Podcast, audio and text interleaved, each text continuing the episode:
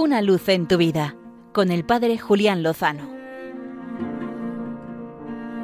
Muy buenas amigos de Radio María. Saludos rocieros. Hoy es la Blanca Paloma, la Virgen del Rocío.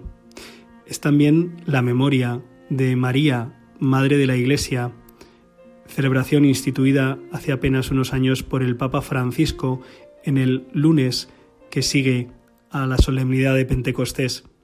Y es que la Iglesia nos indica que el camino para seguir en el tiempo ordinario es de la mano de la Virgen María, la que estuvo con los apóstoles reunida en el cenáculo en la espera de Pentecostés y la que acompaña la travesía de la Iglesia a lo largo de los siglos.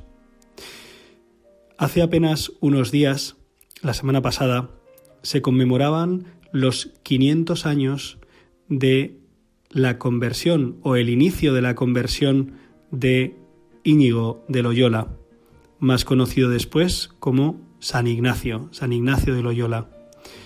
Y es que en la defensa de la ciudad de Pamplona recibió un balazo de cañón que le postró y fue el inicio de un proceso de conversión, como conocéis todos vosotros, amigos oyentes de Radio María.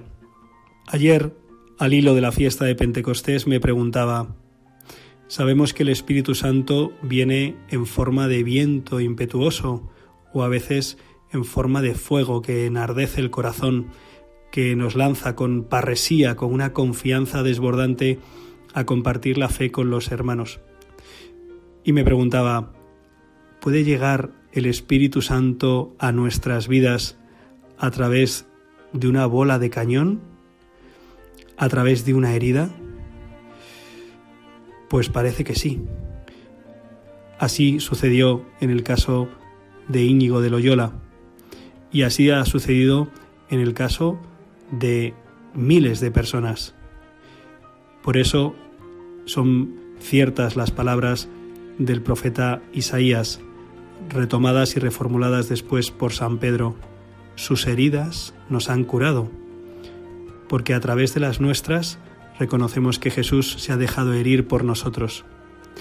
Esto es lo que sucedió en San Ignacio y es lo que puede acontecer en cada uno de nosotros, donde me duele la vida, donde necesito invocar el Espíritu Santo con sus dones y con sus frutos, para que conforte y consuele, para que pacifique, para que anime, para que levante el corazón.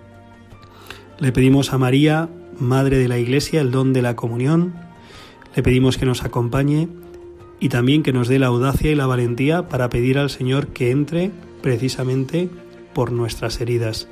A través de ellas puede venir el Espíritu Santo a renovar la faz de la tierra, la faz de tu vida. Por eso sabemos que incluso en las circunstancias más dolorosas, lo mejor con el Señor está por llegar. Una luz en tu vida con el Padre Julián Lozano.